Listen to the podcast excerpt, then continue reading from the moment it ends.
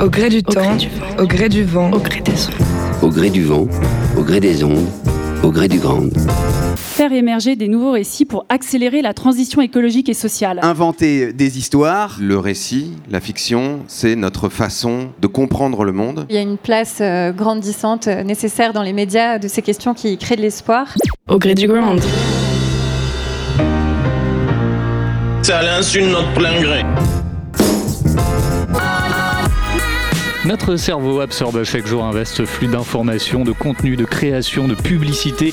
Comment consommer l'information aujourd'hui? Quels seront les formats de demain? En quoi les nouvelles narrations, les fictions, les récits inspirants stimulent notre imaginaire et impactent euh, notre façon de percevoir le monde, voire même notre façon d'agir? Ce sont les sujets que nous allons aborder ensemble dans cette nouvelle émission Au gré du Grand, dans laquelle j'ai le plaisir d'accueillir deux invités aujourd'hui. Sandra de Bayancourt. Bonjour Sandra. Bonjour. Bienvenue, vous êtes directrice général de Spark News, et Eric Karnbauer. Bonjour. Bienvenue Eric, directeur général de Sopress. Pour construire un monde meilleur, commençons par le raconter autrement. C'est ce qu'on peut lire sur le site de Spark News. Sandra, est-ce que vous pouvez nous présenter en quelques mots euh, Spark News? Spark News est une, euh, une entreprise euh, d'une nouvelle époque, parce qu'on n'arrive pas à rentrer dans une case, donc je suis désolée, je vais prendre un peu de temps. On est une entreprise Bicorp, donc on est une entreprise à mission, et notre mhm. mission c'est de faire émerger les nouveaux qui accélère la transition écologique et sociale. Donc qu'est-ce que ça veut dire? Euh, Ça veut dire que euh, au départ, on a une forte conviction, c'est que euh, tous ces sujets de transition écologique et sociale, ils peuvent être très rébarbatifs, très effrayants ou très inspirants. Et donc nous, on a pris le, parti de se dire que c'était des territoires de possibles, des territoires d'innovation, des territoires de développement personnel, d'entreprise, etc. Et donc il fallait justement donner envie aux gens d'aller dans cette direction parce qu'on avance toujours toujours mieux par l'inspiration, la motivation que par la contrainte ou par la peur.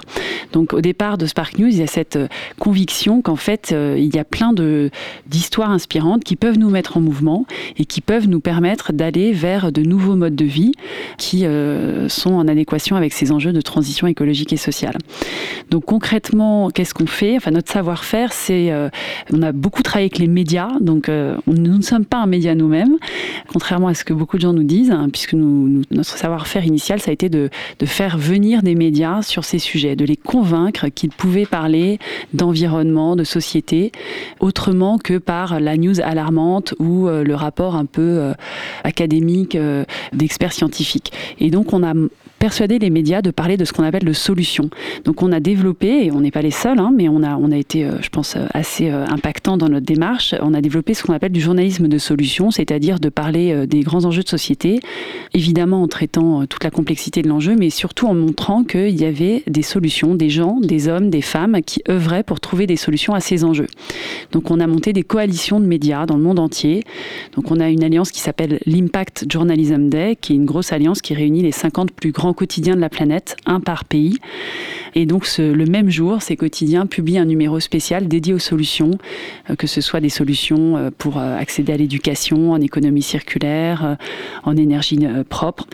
Et donc voilà, ça a été notre, notre premier achievement, pour mmh. utiliser un mot anglais, c'est d'avoir réussi ça et de montrer en fait aux journaux du monde entier que ça intéressait leurs lecteurs de parler de ça et que contrairement aux idées reçues, il n'y avait pas que euh, la news terrible, enfin la, bad news ou, le, catastrophisme qui faisait vendre. Euh, grâce à ces alliances, bah, les journaux déjà se sont rendu compte qu'il y avait des sujets hyper intéressants qu'ils connaissaient pas juste en bas de chez eux. Donc de redécouvrir aussi des sujets d'information qu'ils n'avaient pas euh, identifiés. Et puis euh, probablement des nouveaux modèles économiques parce qu'ils se rendent compte qu'en fait ça intéresse leurs lecteurs, ça intéresse des jeunes lecteurs, ça intéresse aussi des annonceurs qui sont plus contents d'être euh, annonceurs à côté d'une information de solution que mhm. d'une information catastrophe. Ça mobilise les journalistes, qu'il y a plein de journalistes du coup qui retrouvent un sens à ce qu'ils ont envie de faire et, une façon d'aborder l'information. Donc il y a plein de bénéfices à mettre en avant ces démarches de journalistes de solutions qu'on éprouve avec eux euh, depuis sept ans. Voilà, donc après on a, élargi euh, notre champ des possibles, mais au départ, voilà, notre savoir-faire, ça a été de, créer des alliances, des écosystèmes forts parce que on est persuadé que euh, ensemble on va plus loin. Donc même si seul on va plus vite, je le dis toujours dans le mauvais sens. Mais voilà, on, s'est compris. Et donc que justement pour euh, aller vers ce monde souhaitable, euh, c'est important de, de, prendre conscience qu'on va pas y aller tout seul. Et puis le deuxième asset, ça a été de trouver une façon inspirante, une façon nouvelle de parler de ces sujets-là pour justement euh, susciter de l'intérêt euh, du lecteur, des journalistes, enfin voilà, de toutes, euh, toutes les parties prenantes de l'univers médiatique. Et vous êtes venu à Grande Contrôle récemment pour parler de la fabrique des récits. Comment créer des passerelles entre les expertises d'aujourd'hui et les imaginaires de demain? C'est le principe hein, de la fabrique des récits. de quoi s'agit-il exactement? La fabrique des récits s'agit d'un collectif d'artistes, de créateurs, de créatifs que nous avons lancé effectivement la semaine dernière. À travers les médias, on touche le grand public, on touche les Et il y a une population aujourd'hui qu'on n'a pas forcément, euh, avec qui on est moins en contact, et pourtant qui est essentielle, parce qu'il nous aide à nous projeter euh, justement vers l'imaginaire, etc. Et ce sont les artistes et les créateurs, les créatifs. Donc il y en a déjà plein qui sont engagés, qui déjà ont des très belles illustrations euh, de cette transition écologique et sociale. Et puis d'autres, en fait, qui savent juste pas vraiment de quoi on parle et en quoi ça peut être source de création, en fait, toutes ces histoires, tous ces, tous ces récits. Ça peut être des scénaristes, des dessinateurs, euh, des musiciens, euh, des directeurs de création en agence aussi, euh, des gens du jeu vidéo, des écrivains. Et l'idée vraiment, voilà, c'est de créer cette biodiversité artistique et culturelle, les faire se rencontrer les uns les autres, de les faire rencontrer des experts, des scientifiques pour qu'ils comprennent mieux les enjeux, des acteurs de terrain, mais je pense qu'on en parlera aussi avec So Good, qui sont, parce qu'ils ont réalisé des exemples concrets qui peuvent être des sources d'inspiration voilà, pour se projeter. Ce collectif se réunit plusieurs fois dans l'année et à chaque fois on a ces formats qui mêlent inspiration, co-construction, puisqu'on a un temps d'échange en petits groupes pour essayer de les faire avancer sur des créations communes. Parlons maintenant de Sopress avec vous, Eric Karnbauer. De quoi s'agit-il? Est-ce que vous pouvez nous présenter Sopress? Alors, contrairement à ce que disait Sandra, nous, on n'a pas de on ne s'est pas créé sur une mission, en tous les cas. C'est une histoire euh, plutôt d'une bande de copains fédérés par Franck Hanez il y a 17 ans. C'était une époque où, juste après l'arrivée d'Internet, la presse faisait de plus en plus court et eux, ils avaient envie de prendre le contre-pied et de faire justement plus long, de faire des récits assez longs. Et ils étaient tous fans de foot, donc ils se sont dit, tiens, on va lancer un magazine de foot. Franck a post-rationalisé ça, mais voilà, en, essayant d'avoir euh, du récit long et de raconter le, le monde par ce biais qu'était le foot. On a beaucoup fonctionné euh, et on fonctionne toujours aussi beaucoup par des rencontres ou des impensés. Mhm. Euh, voilà, c'est plutôt une aventure humaine. Après, les ingrédients, tous ceux qui écrivent dedans sont soit non journalistes sportifs, soit pas journalistes du tout. Donc déjà, ça donne un biais. Il y a des gens qui sont, je sais pas, dans les premiers numéros, il y a Mélisse de Kerangal qui a écrit. Voilà, il y a plein plein de gens euh, différents qui venaient d'univers. Certains avaient jamais écrit. Voilà, c'était des gens qui étaient curieux, qui avaient une personnalité, qui avaient envie de, raconter des choses. Et après, on a, on va dire, cette matrice euh, éditoriale que Franck a post-rationalisé, qu'on chez nous on appelle, il a donné ça un jour dans une interview, donc c'est resté, c'est les trois H, donc c'est des histoires euh, de l'humain et de l'humour. Alors ça s'applique pas forcément tout le temps et des sujets qui euh, prête moins à l'humour, mais en tous les cas, quand on dit humour, c'est une certaine distance et un pas de côté. Il y a, cette matrice-là, c'est euh, avoir un style, parce que, encore une fois, avant qu'on passe à d'autres médias, ce qui est le cas aujourd'hui, c'est vraiment euh, de la presse papier. Et nous, on défend encore le papier, même si c'est pas toujours facile.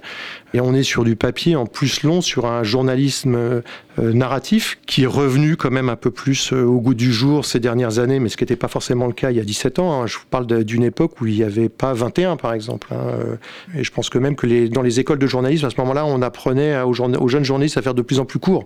Donc euh, c'était un, dire un contresens historique. Donc voilà, on est, on se veut nous à hauteur de lecteur être dans le plaisir. On n'est pas dans un journalisme surplombant, on n'est pas, c'est pas du non plus le néo-journalisme américain, le nouveau journalisme des années 60. Il n'y a pas de gonzo chez nous, le journaliste ne se met pas en scène. On essaye de voyager beaucoup aussi. Je pense qu'on est une des boîtes où il y a le plus de miles. on voyage vraiment beaucoup, on envoie euh, des journalistes assez loin, donc ça posera le, notamment pour ce goût, le problème du bilan carbone. Euh, voilà, donc on s'est euh, petit à petit développé comme ça sur l'écrit. On a fait pas mal de magazines qui sont devenus certains un peu référents, hein, des, magazines on va dire de l'époque. Donc c'est SoFoot, il y a eu mmh. SoFilm, il y a eu Society dont on fête les 5 ans euh, ces jours-ci. Il y a des parutions qu'on fait de façon annuelle. On fait un magazine qui s'appelle Pédale autour du, juste avant le Tour de France. On fait Tampon sur le rugby. Mais voilà, toujours avec cette volonté de raconter des choses, de raconter des aventures, des gens, de donner du plaisir à nos lecteurs, d'aller aussi soit vers des sujets qui sont moins racontés, soit euh, bah voilà, je sais pas euh, comment mes camarades dans le prochain numéro vont parler du coronavirus. Je sais qu'ils vont sûrement un peu en parler. Je pense qu'il va y avoir des angles un peu différents. Euh, et puis petit à petit, donc voilà, on a commencé assez vite en fait à faire de la production. Donc on a fait de la production audiovisuelle beaucoup, des clips d'abord, puis de la pub, puis des documentaires, des contenus aussi pour des marques de la pub classique qu'on peut voir euh, sur des écrans de télé à 20h30 euh, mmh. sur TF1, pour ceux qui le font. Euh, et puis on édite aussi aujourd'hui des livres. On a un label de musique, donc on sort 5 ou 6 albums par an. On produit du podcast. On va sortir un long métrage cette année. Donc en fait, on est sur plusieurs supports. Ouais, on n'est plus un groupe de presse aujourd'hui. Mmh. On est un groupe média, on va dire. C'est un peu prétentieux de dire ça. Et puis surtout parce qu'on est petit. On est quand même, on fait vraiment les choses de façon artisanale. On est indépendant. Euh, c'est des amis de la maison. Il n'y a pas de milliardaires derrière nous. Par moment, euh, ça m'arrangerait. on a créé voilà, une, une aventure. Et on va parler évidemment de votre actu avec euh, So Good. On est en plein milieu de votre campagne Ulule pour le lancement de ce nouveau magazine qui sortira en kiosque au mois d'avril. le 23 avril. Le 23 avril. C'est un véritable succès. Vous avez déjà atteint plus de 200% de votre objectif. Quelle est l'ambition tout, tout, dépend où on met l'objectif. Oui, ben bien sûr. Quelle est l'ambition de ce magazine? Alors l'ambition, alors déjà on va, je vais juste raconter un peu l'histoire. c'est que l'histoire. Ce sont nos camarades du LUL qui sont venus nous voir, qu'on connaissait, notamment euh, Loïc, euh, Sarah, euh, avec donc Ulule, je rappelle pour ceux qui ne connaîtraient pas, donc c'est une plateforme de, crowdfunding avec une visée, euh, voilà, ils n'acceptent pas tout et n'importe quoi. Mhm. Et ils sont venus, voilà, dans, en nous disant, et ça rejoint en grande partie ce que disait tout à l'heure Sandra, euh, avec la volonté de d'essayer de construire ensemble un, magazine, euh, donc qui sera aujourd'hui trimestriel. Voilà, pour être un peu inspirant, même si le terme peut-être est un peu galvaudé, en tous les cas, raconter des histoires qui se font autour de ce monde-là.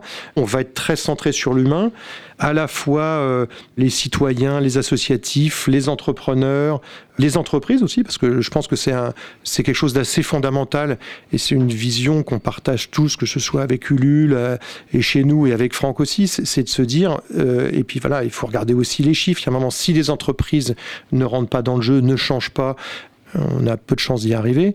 Voilà, donc on est parti sur cette idée-là avec un modèle en plus qui est assez bizarre parce qu'on donc déjà lancé un magazine papier en 2020 euh, à un moment où voilà il y a quand même une crise de la presse, une crise des kiosques, il y a une crise de Prestalis, donc c'est quand même assez compliqué. Mmh. On a décidé de faire un magazine sans pub, Bon, ce qui est quand même encore euh, un truc. Euh, un challenge. là, ça frôle le non-sens. Hein. Donc voilà. Après, on a des entreprises partenaires. On va pas le cacher non plus. Sur le contenu éditorial, ça va être très, euh, ça va être du Sopress. On essaie d'associer, d'aller au-delà de notre cadre habituel. Nous, de toute façon, on est spécialiste de rien. C'est aussi voilà, on arrive à la fois avec un œil neuf, on va voir des gens peut-être un peu différents, et on a, grâce aussi à Ulule qui connaît quand même, qui, fédère pas mal de... Il y a toute une communauté, toute une communauté de gens mm. qui font plein de trucs. On va en tous les cas essayer de les aider, de servir un peu de porte-voix. Voilà. En tout cas, si vous souhaitez euh, participer, contribuer à, ce projet, on vous laisse le lien de la campagne euh, de crowdfunding en, description euh, du podcast. Je vous propose à présent de faire un état des lieux de l'information, de ce qu'on trouve actuellement dans, dans, le paysage médiatique. Comment les grandes contrôleurs consomment-ils des contenus, de l'information? Je suis allé leur poser la question. En vrai, je m'informe plus avec les réseaux sociaux au quotidien. Twitter, franchement, ça relaie bien l'information. je suis l'actu, des vidéos débiles et des marques pour la pub. Quoi. Les médias euh, comme euh, Combini euh, qui vont relayer aussi l'information un peu comme le feraient les grandes chaînes publiques mais à leur manière sur d'autres formats. Radio, journal mais via en ligne, un peu télé et puis un peu les réseaux sociaux aussi. Moi c'est par la radio le matin et dans la journée des articles en ligne selon ce que j'ai sur mon fil d'actualité Facebook. Beaucoup sur mon téléphone? Avec euh, Twitter et j'ai des applications. Bah maintenant l'avantage qu'on a c'est de pouvoir choisir ce qu'on veut regarder et de plus baigner euh, à zapper des chaînes et être un peu soumis au, système des, chaînes et, de leurs programmes. Quand je rentre du travail, j'ai pas forcément envie d'avoir euh, ce que la télé propose. Et j'aime bien choisir mon propre programme. En fait, je regarde très peu la télé. je regarde la télé tous les jours, mais c'est parce que je regarde la même chose tous les jours. Donc, c'est l'émission quotidienne. Surtout tu peux lire euh, des articles sur Twitter, dans le métro, dans le bus, dans ce que tu veux. La télé, je l'embarque pas avec moi. Hein. juste en lisant la première phrase, soit ça me plaît, soit ça me plaît pas. Si ça me plaît, je peux continuer à regarder, vouloir faire pause, reprendre après. Je vais pouvoir gérer à ma manière. C'est pas comme la télé où je vais repartir, rater, revenir, euh, où je suis bah, conditionnés à rester devant en fait. Il s'agit principalement, je précise, de jeunes de 20 à 35 ans à peu près. Euh, Qu'est-ce que vous pensez de ces réactions, Sandra? Bah déjà, ils connaissent la télé, c'est pas mal. Je pense qu'il y, a- il y a deux phénomènes qui sont euh, à la fois super intéressants et à la fois, euh, je pense, qui nous amènent dans des situations où on a un, un enjeu d'information qui devient assez euh, important, grave. Donc les, les deux évolutions, c'est euh, déjà euh, le fait qu'effectivement les gens aujourd'hui choisissent l'information qu'ils veulent consommer, donc parce qu'on est dans de l'infobésité, donc on en a partout de toute façon, donc il suffit de s'abonner. Qu'ils pensent choisir Ou qu'ils pensent, Ouais. voilà, et ça c'est le deuxième point. Voilà, on est tellement symbiose Ah, avec Non, non, mais non, mais c'est ça, c'est que en fait, euh, donc c'est vrai que c'est une façon de réintéresser entre guillemets les gens à l'information, puisque finalement ils ont l'impression d'être sur quelque chose d'ultra personnalisé. Et euh, effectivement, euh, le deuxième problème, c'est qu'ils pensent choisir cette information. Et en fait, euh, c'est des informations qui sont euh, euh, en partie, enfin, je pense que 80% des réponses, c'était les réseaux sociaux. Là, je, Ouais. je fais référence au, petit micro-trottoir. Et en fait, ce- c'est pas forcément en fait, quelque chose qu'ils choisissent, c'est quelque chose qu'on leur pousse. Euh, il y a aussi, ouais. euh, il y a aussi beaucoup de ce qu'on appelle du user-generated content. euh, euh, C'est-à-dire que c'est euh, des commentaires de gens. Enfin, aujourd'hui, euh, tout le monde donne un avis sur une information, alors qu'en fait, personne n'en sait rien. Et donc ça, c'est quand même un vrai problème aujourd'hui. Et c'est euh, la crise euh, des médias, parce que bon, déjà, on critique les journalistes, euh, parce que soi-disant, ils sont, enfin, ils sont pas soi-disant, ils sont orientés ou pas. Mais en plus, on amalgame en fait les commentaires de chacun à un travail d'information. Et donc, on- c'est vrai que nous, quand on anime des temps sur le journalisme de solution, qu'on fait des ateliers avec les médias, c'est un vrai sujet parce qu'aujourd'hui, en fait, les journalistes, euh, c'est pas agréable. Enfin, Anne-Sophie Novelle qui était là euh, pendant deux jours, elle dit, c'est, on est, euh, je pense, après les banquiers, les assureurs, des, gens qui ne sont pas aimés alors qu'ils font un boulot euh, qui est juste euh, essentiel, hein, qui est de retransmettre l'actualité et d'informer les citoyens du monde entier. On a la chance de pouvoir avoir de l'information partout, ce qui n'était pas le cas avant. Mais en fait, ces dérives finalement de la consommation d'une information instantanée générée par n'importe qui fait qu'aujourd'hui, il y a un vrai sujet sur la qualité de cette information et comment on la consomme. Et voilà, ça incarne bien ces réponses euh, de micro-trottoir. En fait, il y en a dans tous les sens. Euh, Personne n'a dit, voilà, moi j'ai une. Enfin, c'est assez. Si, il y a le, le petit quotidien, je crois, non, je sais plus. Ouais, quotidien, Le quotidien, ouais. pardon. Euh, Le petit quotidien, c'est pour mes enfants. Le petit journal, c'était avant le petit journal. Voilà. Euh, et, et, euh, mais mais c'est assez intéressant. Personne n'a dit, moi j'ai mon journalisme de référence, Mm. mon rendez-vous. Parce qu'en fait, il n'y a pas de rendez-vous, parce qu'il n'y a pas de- d'identification d'une information euh, structurante, euh, importante euh, du reste. Je pense que le dénominateur commun qu'on a avec Sopress, c'est cette envie d'aller dans du temps long de l'information, dans de l'histoire. Quand- on raconte l'histoire de quelqu'un qu'on a été voir sur le terrain, alors nous on n'envoie pas les gens, je te donnerai quelques conseils. On, fait bosser les journalistes, mais tu veux pas faire ça avec ton journal, tant pis. Mais nous, en fait, quand on fait nos alliances médias, en fait, on dit aux journalistes, on dit à la rédaction de Asahi Shimbun au Japon, voilà des sujets autour de chez toi. Trouve le journaliste qui va aller faire le sujet. Mais, et donc après, il y a un vrai euh, fact-checking. Enfin, les gens sont vraiment sur le terrain et écrivent l'article qui va parler euh, du village euh, au fin fond du Japon, qui est complètement zéro waste, etc. Donc les journalistes y vont et donc ils ont la capacité de retranscrire du vrai, de l'authentique. C'est des articles qu'on espère euh, un peu plus euh, profonds entre guillemets dans euh, l'information, la connaissance, euh, redonner quelques chiffres pour mettre en perspective le sujet. Il y a un effort euh, à faire pour euh, réhabituer en fait les jeunes à une consommation. Enfin, je dis les jeunes parce que c'était eux qui étaient dans Oui, le trottoir, mais j'ai en rien général. contre les jeunes, attention. mais mais voilà, à, à consommer une information qui s'inscrit dans la durée en fait. Eric, est-ce que vous Bah, souhaitez compléter? J'ai pas beaucoup. Non, je, je suis d'accord avec Sandra. Il y a peu de choses. Enfin, c'est un sujet hyper euh, Voilà, le monde est de plus en plus complexe et l'information qui est donnée souvent, justement, notamment par les réseaux sociaux, est de plus, moins en moins complexe. Donc, il y a déjà un hiatus assez fort. Alors effectivement, on est sous une, forme de journalisme qui n'est pas du tout la nôtre, mais qui est un, un truc qui est un peu plus engagé parce que justement, ce sont des médias qui cherchent de l'engagement. Donc on est plus euh, bah, comme peut l'être par exemple un brut qui peut avoir ses avantages aussi. Voilà, on est sur euh, beaucoup plus sur l'émotion. Mm. Il y a les fameuses 8 secondes d'attention. Voilà, on cherche à capter. Voilà, il y a tous ces. Oui, forcément, en tant que citoyen, on est assez inquiet. Euh, en tant que père, tout à l'heure, tu parlais de tes enfants, euh, je encore plus inquiet parce que voilà, on se dit, ben, qu'est-ce qu'on va donner Quand, comme. quand ma fille me raconte le coronavirus sur TikTok, TikTok, TikTok. TikTok, tu vois, je sais même pas. Je me dis, qu'est-ce qu'elle a pu apprendre sur le coronavirus sur TikTok? Mais bon, Mais bon, pardon. peut-être qu'on va lui dire la de. Corée, la Corée. Ouais, mais peut-être qu'on va, on va lui Pardon, dire de se moucher, si d'éternuer dans le coude, tu vois. S'il y a juste un ou deux messages pour des trucs assez simples, peut-être que c'est efficace. Mais euh, non, non, c'est des. Il y a plein de choses effectivement. Bah, voilà, vous faites un podcast. Il y a aussi des nouvelles façons de parler aux gens. De, il y a du temps long qui se réinstalle sous d'autres euh, formes. Euh, voilà, on n'est pas uniquement dans l'immédiateté, mais c'est vrai que voilà, quand on voit la puissance de feu de ces médias-là. Après, il y a le modèle économique de ces médias-là aussi. Voilà, il y a plein de paradoxes. Euh, Il y a la course à l'audience, la course à l'attention, les datas. Enfin voilà.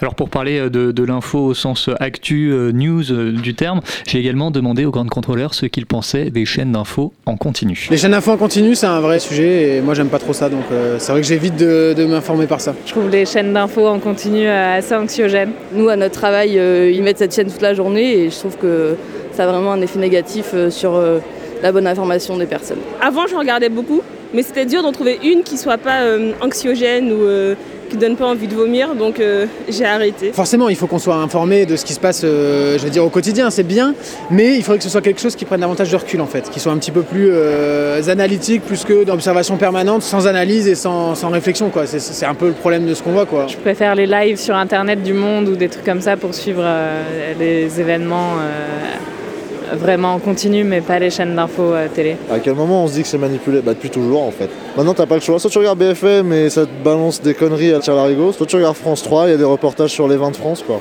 Non mais c'est vrai, la dernière fois que j'ai regardé France 3, ça me parlait des vins de France et des tartelettes, donc je m'en les reins moi?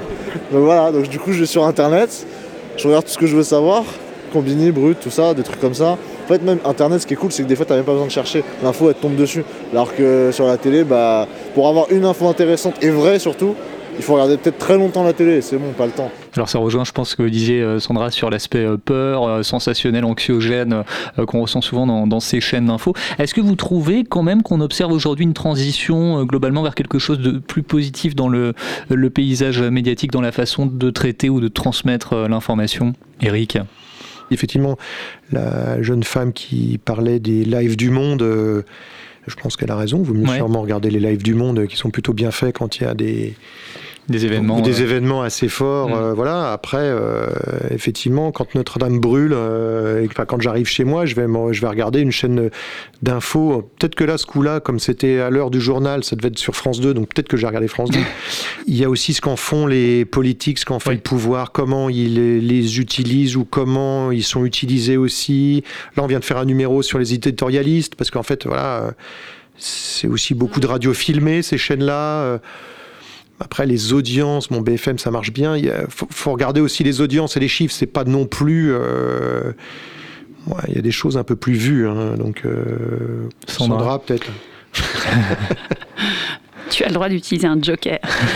Donc oui, enfin comme tout- comme je pense tout le monde et tous les gens qui, qui ont répondu au micro trottoir, euh, ce côté euh, euh, chaîne d'actu non-stop, euh, un côté complètement euh, voyeuriste. Mm. euh, Enfin, du coup, il faut alimenter l'antenne. Moi, c'est toujours ça qui me qui me fait halluciner. Oui, il y a C'est- ça aussi. J'adore le, Le le côté ballet des, boucle, passe experts, des politiques qui passent d'un Mm. plateau à l'autre. Moi, ça, c'est rigolo. Ça peut t'occuper toute la soirée. Ce que je trouve dommage, c'est que en fait, on ne décide jamais de faire cette couverture hyper dense pour parler de quelque chose de bien. Et donc, on en revient toujours au même sujet. Donc, oui, alors, ça, c'était pas mon combat, c'était celui de Christian de Boisrenon, qui est le fondateur de Spark News, quand il a réussi à persuader Libération de faire le Libé des solutions. Histoire assez sympa.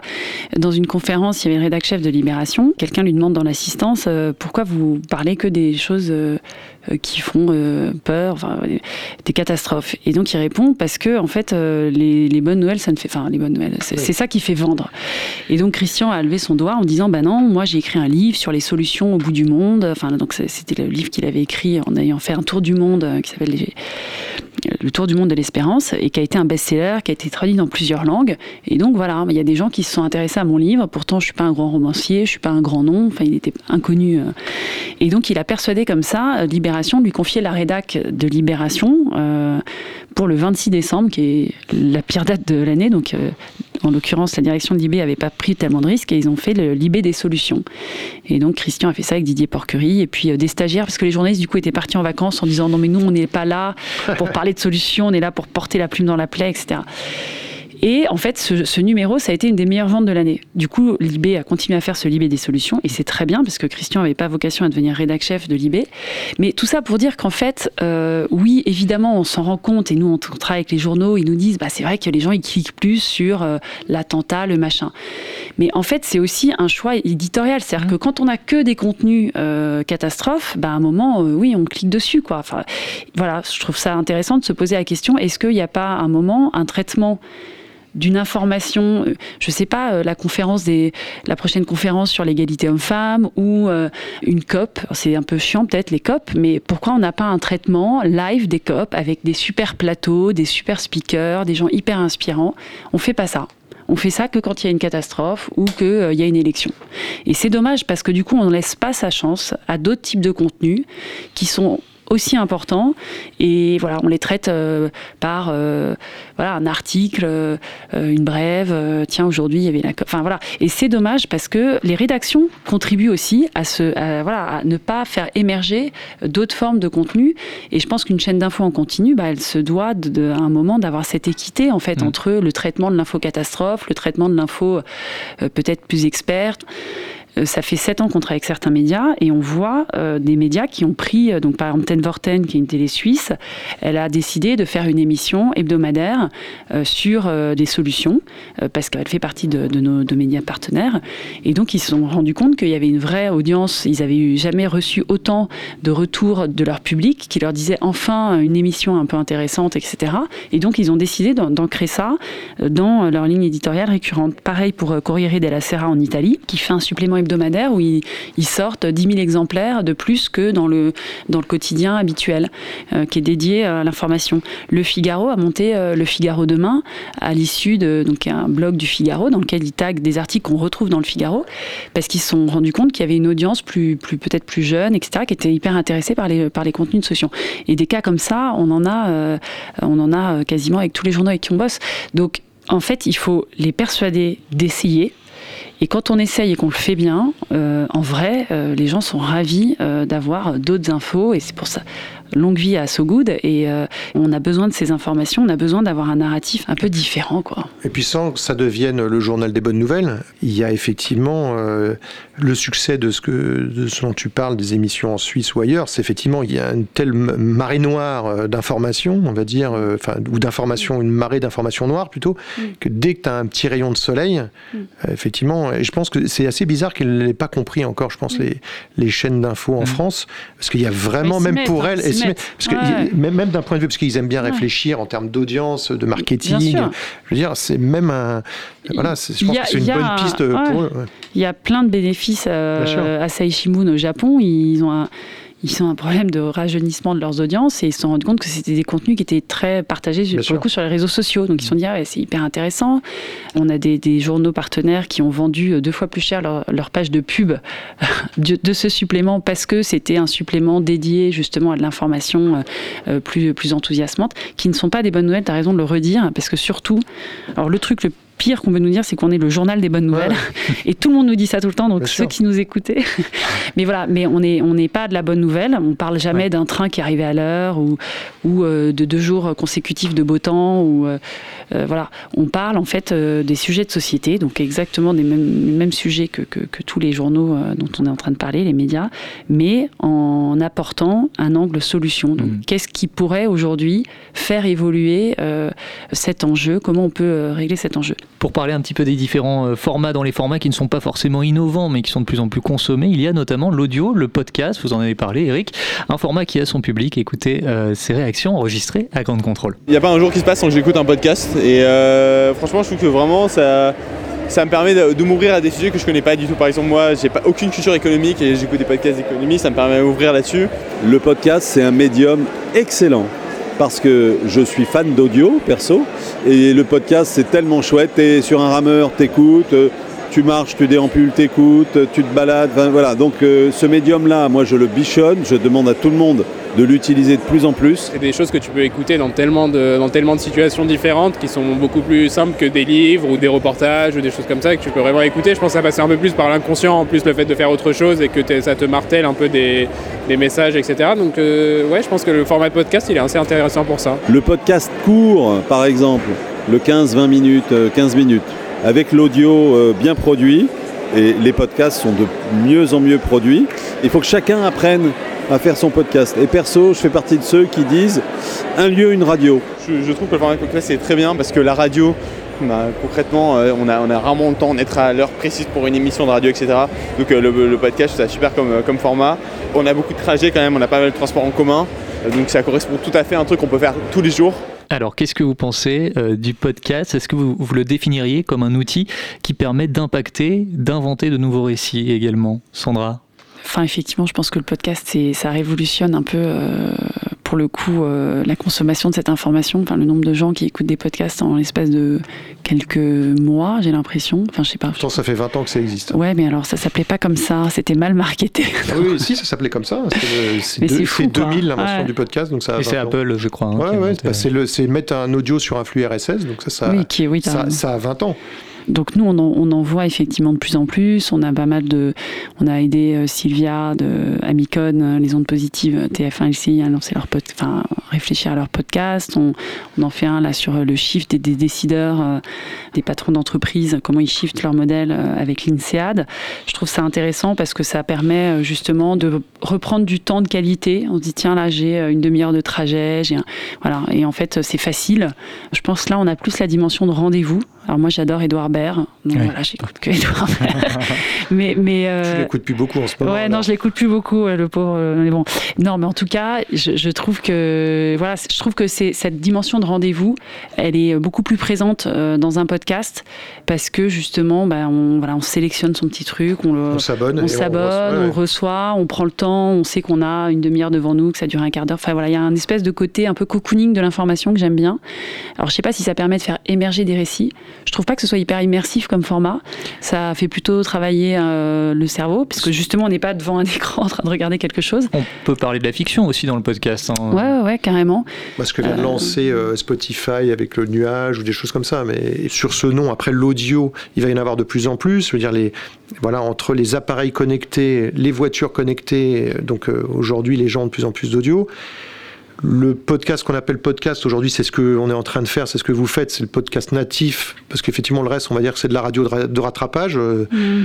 Ce que, ce que tu faisais, c'est un peu. Ouais, quand tu dis sûr, Edouard Baird, c'était ouais, plus oui. quand tu étais sur Nova ou sur ouais, Inter. sur Nova. Voilà. Nous, on a commencé à faire ça. euh, moi, comme je suis un ancien de Nova, euh, euh, j'ai ré- récupéré quelques camarades et on, donc entre les ce qu'on aime bien raconter à Sopress et la qualité de mise en onde de ce que pouvaient faire ou peuvent faire encore les gens de Nova. Donc on, on essaye de faire euh, des choses. Pour l'instant, on va dire euh, relativement classiques mais bien produites. On a un podcast qui marche très bien. Je fais un peu de pub qui s'appelle Habitude, Mhm. qui est le podcast de, de Marc Boger autour de du vêtement. Donc là, c'est pas de la mode, mais c'est du vêtement. C'est un peu comme SoFoot euh, qui racontait le monde par le foot. Bah là, c'est quelqu'un qui se raconte par son rapport au vêtement, et c'est quelque chose de très intime parce qu'il va parler de comment il est habillé quand il était petit, comment sa mère euh, l'habillait, euh, comment son père est habillé, parce que c'est une émission, c'est les hommes qui parlent, voilà. Et effectivement, je pense que c'est un truc qu'on raconterait pas forcément dans une émission de radio, qu'on raconte pas forcément dans une interview. Là, euh, il y a effectivement ce ton long. Après, les nouvelles narrations autour du podcast, euh, pourquoi pas, je pense que ça va venir. Il y a effectivement ce que tu disais, Sandra, c'est très immersif en tous les cas dans la pratique, la parce que c'est dans la consommation. Voilà, c'est le côté main libre, le temps choisi, c'est les temps faibles, c'est ce que tu disais. Voilà, tu es dans le métro, ou tu es en train de faire ta vaisselle, ou tu es je sais pas quoi. euh, voilà. Pour en revenir au nouveau récit et à la fiction au sens plus large du terme, y a-t-il une fiction qui a fait changer votre vision des choses, votre perception du monde? J'ai posé la question au grand contrôleur. Ben, J'aime beaucoup Maupassant, donc je dirais euh, Boule de Suif parce que c'est ma nouvelle préférée de Maupassant et qu'elle est très euh, ironique et très sarcastique et très drôle et que même si euh, le temps et les lieux ont changé, dans une certaine mesure, la morale est toujours la même. Moi j'aime bien euh, 1984 de George Orwell. C'est un peu tarte à la crème, hein, vous allez me dire, hein, mais euh, moi j'aime bien ça parce que euh, je vais pas dire qu'aujourd'hui c'est comme ça, c'est pas vrai, mais euh, George Orwell, on a l'impression qu'il a, a un peu perçu déjà euh, les, les risques de, de l'hyperconnexion permanente, du suivi des citoyens euh, au quotidien, etc. Ça, c'est peut-être un peu le, danger des, des années à venir. Je dirais la série Black Mirror qui est sur Netflix, qui effectivement me, fait beaucoup réfléchir, et, mais aussi est forcément très angoissante et euh, permet effectivement de me projeter sur toutes les dérives que peut avoir la technologie sur, euh, sur notre société. Ce sera la liste de Schindler, je pense. Quand je l'ai regardé, j'étais comme tout le monde, hein, genre les nazis, tous les mauvais, machin, bidule, ok. Moi, Schindler, Oscar Schindler, je savais pas qui c'était. hein. Je regarde le film, et là, tu te rends compte qu'en fait, euh, bah, il y en avait au moins un qui était pas mauvais. Ce film-là, il est ça pourrait s'appeler Amalgame le film. C'est genre mettre tout le monde dans le même panier et se dire bah c'est bon, ils sont tous pareils. Bah en fait non, et du coup ouais ça m'a un peu changé ma vision des choses. Mais pas par rapport à mes choix de vie, plus à, la- à ma manière de me comporter. Je pense que c'est tout ce qui nous entoure qui va influencer nos choix de vie. Et pas seulement un- un- quelque chose de, de fictif. Tout ce qui est raconté, ça, ça vient de quelque part et ça vient de, des choses qu'on vit pour de vrai et de vraies émotions. Et quand on pleure la mort d'un personnage de fiction, on est triste pour de vrai. Et puis la fiction est inspirée par le réel, donc euh, l'un va pas sans l'autre. Alors en quoi l'inspiration, la créativité, la fiction peuvent faire changer notre vision du monde ou modifier notre perception de la réalité? Euh, Sandra, est-ce que vous souhaitez euh, répondre à cette question? Vaste. Ah, Vaste, ouais. bah, ça- Vous avez 4 heures. Alors, euh, j'ai toujours été très très mauvaise en dissert. Petite, hein. Évidemment, enfin, c'est ce qu'on essaye de faire avec la fabrique Bah de oui, récits, donc évidemment. Sinon, euh, je m'auto euh, harakiri. mais non, non, mais euh, je pense qu'effectivement, c'est bien le problème d'aujourd'hui, c'est que quand on demande à des gens dans une salle, alors sauf à grande contrôle, parce que visiblement tout le monde est très engagé, Oui. comment vous voyez le monde Fermez les yeux, imaginez le monde de demain, qui voit des robots, des Star Wars, enfin des, des, des- des conquêtes de l'espace, donc il y a plein de gens qui lèvent la main, qui voient le film Catastrophe, la planète s'est complètement cramée, on vit dans un espèce de monde désolé, euh, rationné, donc il y a d'autres gens qui lèvent la main. Mais en fait, il y a assez peu de gens qui se projettent dans euh, voilà, une vie, euh, dans euh, Une utopie positive. une utopie Ouais. positive. Et c'est un peu ce qu'on essaye d'accélérer, entre guillemets, enfin, en toute humilité, parce que c'est pas nous qui le faisons. Et puis je pense qu'il y a déjà pas mal de, de personnes qui réfléchissent à tout ça. Et, mais, mais effectivement, de, tra- de faire travailler des créatifs hein, euh, sur ces sujets-là, c'est hyper important parce qu'en fait, aujourd'hui, nous, notre perception un peu du, grand public euh, chez Spark News, c'est que tout le monde est au courant qu'il faut changer, mais en fait, les comportements ne changent pas tant que ça. Et donc, pourquoi ils changent pas tant que ça? Parce qu'en fait, on leur a pas vraiment. euh, on continue à avoir des référentiels de euh, il faut avoir la plus grosse voiture, il faut avoir à prendre l'avion, aller à l'autre bout du monde pour être heureux. Et, en, soi, c'est normal que ça change pas du jour au lendemain, mais en fait, si on commence pas à se projeter dans, on peut être hyper heureux en allant se faire une balade en âne dans le Kéras. Euh, c'est pas grave si on mange pas des fruits euh, extraordinaires toute l'année euh, et qu'en fait, euh, enfin, voilà, tous ces récits de la sobriété heureuse, le rapport à la nature, revoir effectivement notre appréciation du succès. En fait, à partir de quand on considère qu'on a réussi? Est-ce que c'est une question d'argent? Est-ce que c'est une question de pouvoir? Est-ce que c'est une question d'alignement? Voilà, c'est des sujets que je pense tout le monde est, touché par ça, mais on n'a pas de projection euh, heureuse, euh, évidente autour de ça. Et ça rejoint un peu tout le travail qu'on fait de mettre en avant des acteurs de changement, comme on les appelle, ou des porteurs de solutions. C'est qu'en fait, au-delà de les aider et de les faire grandir, etc., euh, et de leur donner le droit à la une d'un journal une fois dans leur, dans leur existence, c'est surtout qu'ils nous montrent d'autres modèles. Et en fait, c'est toujours pareil, de prouver, c'est les petits pas, quoi, de prouver que d'autres façons de faire existent. Mais tant que les gens ne les voient pas, ces, ces nouvelles façons, ils n'arrivent pas à se projeter, ils n'arrivent pas à se mettre en mouvement. Et donc, oui, évidemment, enfin, nous, on est convaincus que euh, la fiction a un rôle essentiel parce qu'elle peut permettre ça de façon euh, euh, à la fois concrète. Enfin, c'est vrai que je- une, des, une des personnes interviewées disait, en fait, le- la fiction, c'est aussi dans ce qu'on voit. Enfin, c'est pas forcément de se projeter dans quelque chose de très loin. Je suis assez convaincue de ça. Euh, et c'est pour ça que j'allais dire, nous, nos, premiers euh, porteurs de fiction, enfin, chez Spark News, c'est tous ces gens dont on connaît l'histoire, qui ont développé des façons de faire très différentes. Donc, euh, par contre, c'est pas de la fiction, c'est de la réalité. Mais pour plein de gens, je pense que ce serait de la fiction. Enfin voilà, donc il y a plein de plein d'histoires comme ça qui, peuvent, en grandissant, en prenant plus de place, nourrir des fictions qu'on adapte au monde dans lequel on est.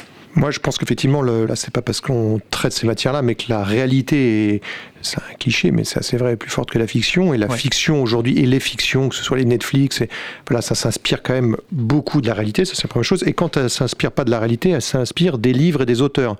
Et je pense qu'effectivement, quand on parle de fiction, on parle d'auteurs que ce sont ces gens-là qui ont fait changer la société. Je veux dire, on peut euh, remonter à Hugo, enfin à Voltaire. euh, euh, Enfin, ça c'est la tradition française, mais dans d'autres pays, c'est voilà. Et c'est effectivement ça qui a fait changer. euh, ça, c'est le deuxième point de la disserte de philo. mais effectivement, et je pense qu'aujourd'hui, on a aussi. Moi, je suis pas un énorme fan de séries, hein, loin de là. Puis je trouve que ça, ça consomme beaucoup trop de temps, mais bon. Mais ils ont aussi un énorme impact quand on voit les chiffres. euh, voilà, des plateformes aujourd'hui. Et l'air de rien, il y a quand même des choses de qualité qui sont produites. Il y a de l'intelligence. Ça recrée du commun. Voilà, donc je pense que cette fabrique-là, c'est la fabrique du récit, mais c'est euh, fabriquer aussi un, im- un imaginaire commun. Et je pense que comme il y a aussi une défaillance, on va dire, des clercs, des politiques, de formes de pouvoir. Je pense que la fiction, et aujourd'hui, euh, euh, je pense que des Netflix, des Amazon, voilà tout ce que disait Sandra à l'instant, Demain, une fiction peut porter ça, et l'air de rien, ils ont quand même un poids mondial. Netflix, ça pèse quand même un peu plus que, BFM. Pour euh, terminer et pour rejoindre ce que, ce que vous évoquez euh, respectivement, comment impacter le public à travers vos médias ou à travers euh, ces nouveaux récits afin qu'il se mobilise, qu'il passe à l'action? Qu'est-ce que vous en pensez Sandra?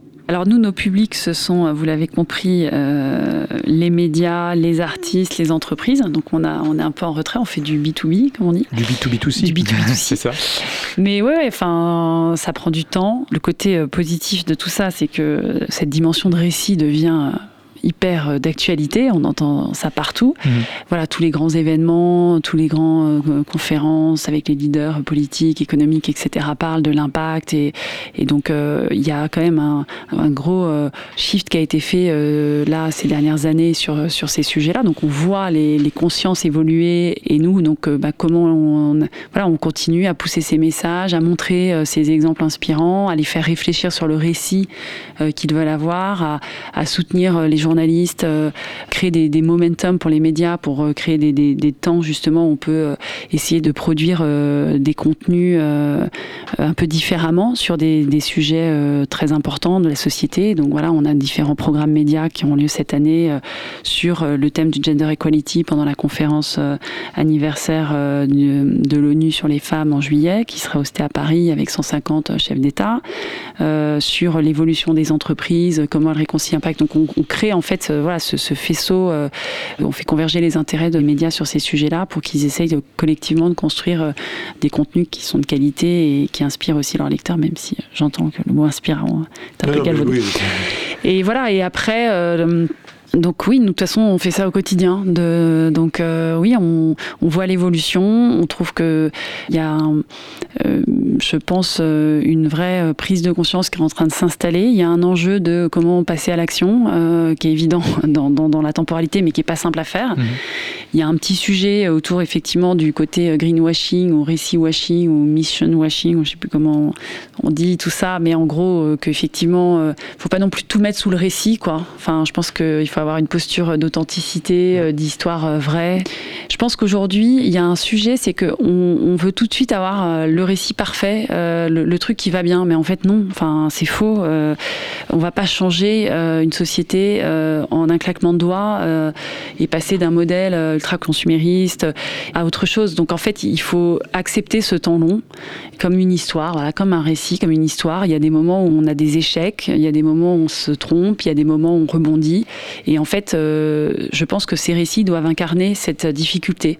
Et aujourd'hui, je pense surtout au travail qu'on fait avec les entreprises, euh, souvent les dirigeants attendent que le truc marche parfaitement bien, leur transformation, pour en parler. Et, en fait, euh, déjà, ça va prendre du temps. Et du coup, ils, ils se mettent pas vraiment dans un mouvement. Ils testent. Alors, c'est normal de faire du test and learn, hein, tout le monde fait ça. Mais je pense qu'à un moment, il faut quand même être porté par une conviction un peu plus forte. Et ce récit, il, il soutient cette conviction, mais il incarne la réalité d'une transformation de société ou une transformation d'entreprise a fortiori. Si on veut rester authentique dans ce chemin, euh, je pense qu'il faut, c'est important de prendre conscience euh, de ces difficultés, même si on doit aller euh, vite. Eric Est-ce que vous souhaitez réagir à, ça Non, je suis assez d'accord. Après, effectivement, je pense que le faut déjà se dire qu'on va agir très modestement à notre petite échelle. Ça, c'est le premier truc. Et deuxièmement, effectivement, moi, je crois beaucoup, ce que disait tout à l'heure Sandra, à la valeur d'exemple. Donc après, c'est effectivement, ça peut être le cas euh, via So Good ou d'autres choses qu'on fait, de mettre en avant des exemples, de donner envie. Je pense que ça, c'est de changer petit à petit l'inconscient collectif, les modèles. Effectivement, sans faire du Gramsci, je pense que la bataille culturelle, elle est gagnée. Je veux dire, à part Trump peut-être et deux, trois personnes, voilà, je crois que les gens ont commencé à comprendre que c'était pas super ce qu'il allait advenir euh, si on continuait sur la même trajectoire. Mais effectivement, on continue à vendre euh, des SUV. Euh, mais effectivement, c'est pas facile. Moi, j'essaie. Voilà, mais nous, hein. ouais, moi, je me, je me commençais sans, sans faire ma Greta, me dire bah moi, je vais moins prendre l'avion maintenant, je vais me m'auto-limiter. Bah ouais, ça fait un peu chier en fait. Mais bon, après, je suis un boomer, donc euh, j'en ai déjà bien profité. C'est une belle conclusion. merci beaucoup, merci à tous les deux euh, pour votre participation à cette émission au du Round. Sandra de Bayoncourt, Eric Karnbauer. Vous trouverez tous les liens utiles en description de ce podcast, notamment les liens de vos sites internet Sopress et Spark News. Merci à PA, Pierre-Alexandre Perrin à la console, Laura Eisenstein pour euh, la préparation de l'émission, un podcast de Grand Contrôle disponible sur toutes les plateformes et sur grandcontrôleparis.com. À bientôt. Merci. Au revoir. Au gré du temps, au gré du vent, au gré des ondes, Au gré du grand. au gré du ground.